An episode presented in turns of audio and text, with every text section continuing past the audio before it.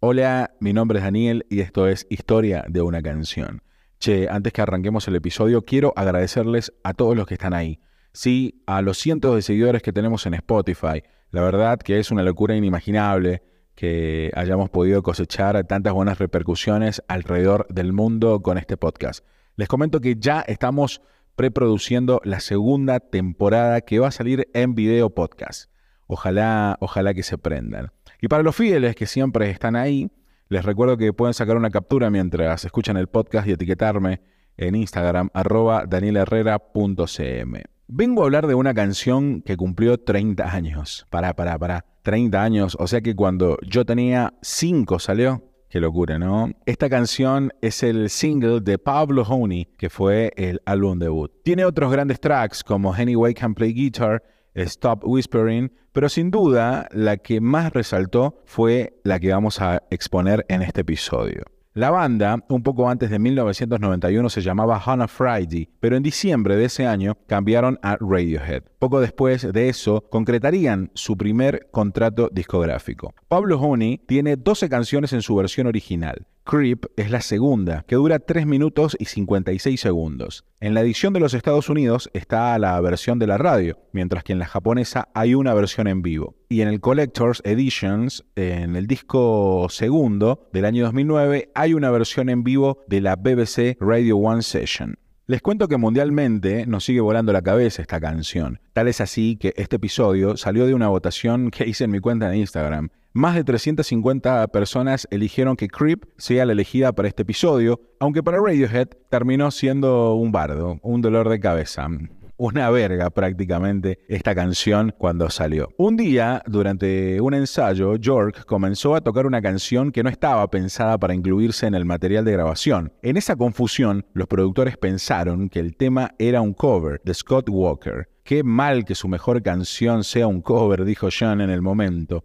Bueno, esa canción era Creep. Al poco tiempo se dieron cuenta de que había sido escrita por Tom York mientras estaba en la universidad. Eso convenció a los productores y Radiohead la incluyó finalmente en el disco. Después de solo una toma, Coldery y Slade sabían que se trataba de algo especial. Ellos ya veían que algo se avecinaba. A ver, quiero contar unos detalles de la grabación. ¿Vieron ese golpe de guitarra antes del estribillo? Bueno, al momento de grabarla, el multiinstrumentista Johnny Greenwood lo hizo inconscientemente y lo hizo así de agresivo porque no le gustaba la canción. Lo que no sabía es que esa toma ya estaba grabada y bueno, y que finalmente así iba a quedar. En el año 1992 eh, se lanzó como single. No tuvo mucho éxito realmente. Estuvo en el puesto 78 de los rankings británicos, pero ojo, se volvió popular en Israel y eso se replicó en España y Australia. Tal es así que tiempo después entró a los Estados Unidos y bueno, la historia se cuenta sola. Justamente acá en este podcast.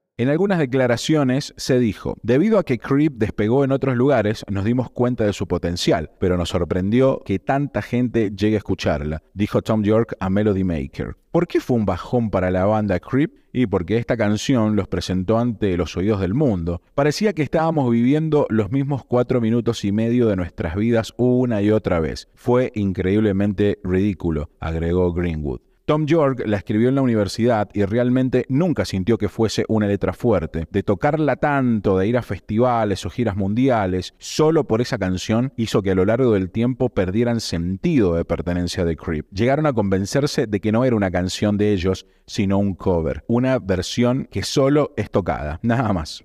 Bueno, bueno, vamos a lo importante. ¿De qué habla la canción? En el año 1987, cuando Tom York tenía solo 19 años y estudiaba en la universidad, comenzó a escribir esta canción que cambiaría su vida. Mientras On a Friday, su antiguo nombre antes de Radiohead, estaba en pausa por la universidad, el líder del grupo comenzó a componer lo que sería Creep. Según York, nació en base a su experiencia universitaria y a los dramas amorosos que se producen a esa edad. Sin embargo, su preocupación era no ser visto como un hombre violento al vivir este tipo de rechazo. Creep es bastante sencilla y simple. Habla sobre estar enamorado de alguien mientras sientes que no eres suficiente para esa persona. Tom también quería que la canción no fuera arrogantemente masculina para no caer en esos estereotipos de géneros de la época. Ojo, estamos hablando de hace 30 años, cuando no estaba tan de moda ser empáticos con los géneros como hoy, ¿no? Qué loco, ¿no? Eh, me pregunto, qué bueno que, que Tom se haya preguntado eso hace 30 años atrás, cuando en ese momento justamente el rock era masculinidad pura. A raíz de esto, Tom declaró, tengo un verdadero problema con ser un hombre en los 90. Cualquiera de nosotros con sensibilidad o conciencia del sexo opuesto tendría el mismo problema, explicó el mismo York en una entrevista sobre Creep. Presentarte de forma masculina sin que parezca que estás en una banda de hard rock es algo difícil.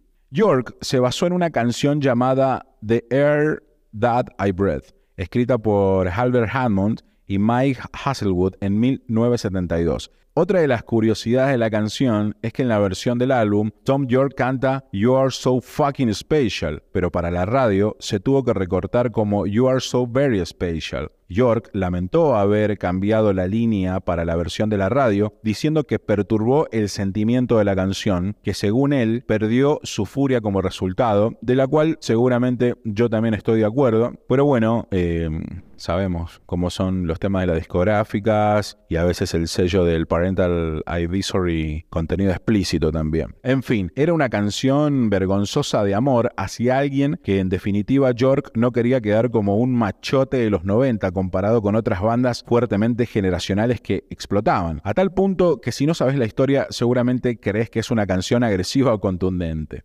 Ahora, ¿son conscientes que Creep estuvo en la cresta de la ola junto a himnos del rock alternativo como Smell Like Teen Spirit de Nirvana y Loser the Beck, entre otras? Bueno, hoy, a 30 años de haber salido esa canción, sigue y sigue sonando. La pregunta que voy a dejar ahora en el box de preguntas de Spotify es, ¿la canción hoy en día cansa o la seguimos viviendo con esa vibra tremenda como cuando la empezamos a escuchar por primera vez? En un punto, creo que no cansan, porque estamos viendo que las nuevas generaciones musicales son casi solo mainstream, son solo casi esos 15 o 30 segundos que son realmente producidos y escritos para TikTok, y no creo que perduren 30 años como estos himnos del rock. Es por eso que si te gustó la canción, ahora a continuación, después de cada capítulo de este podcast hay una lista de reproducción del podcast en la cual vos podés escuchar el capítulo y pegado a eso viene la canción. Bueno, pegadito a este capítulo va a arrancar la versión original y algunas otras de Creep, así que te recomiendo que sigas el podcast, que sigas la lista de reproducción y que también nos recomiendes a través de Instagram las canciones que vos quieras que contemos la historia. Que a propósito de eso, en el episodio que sigue se viene una gran canción.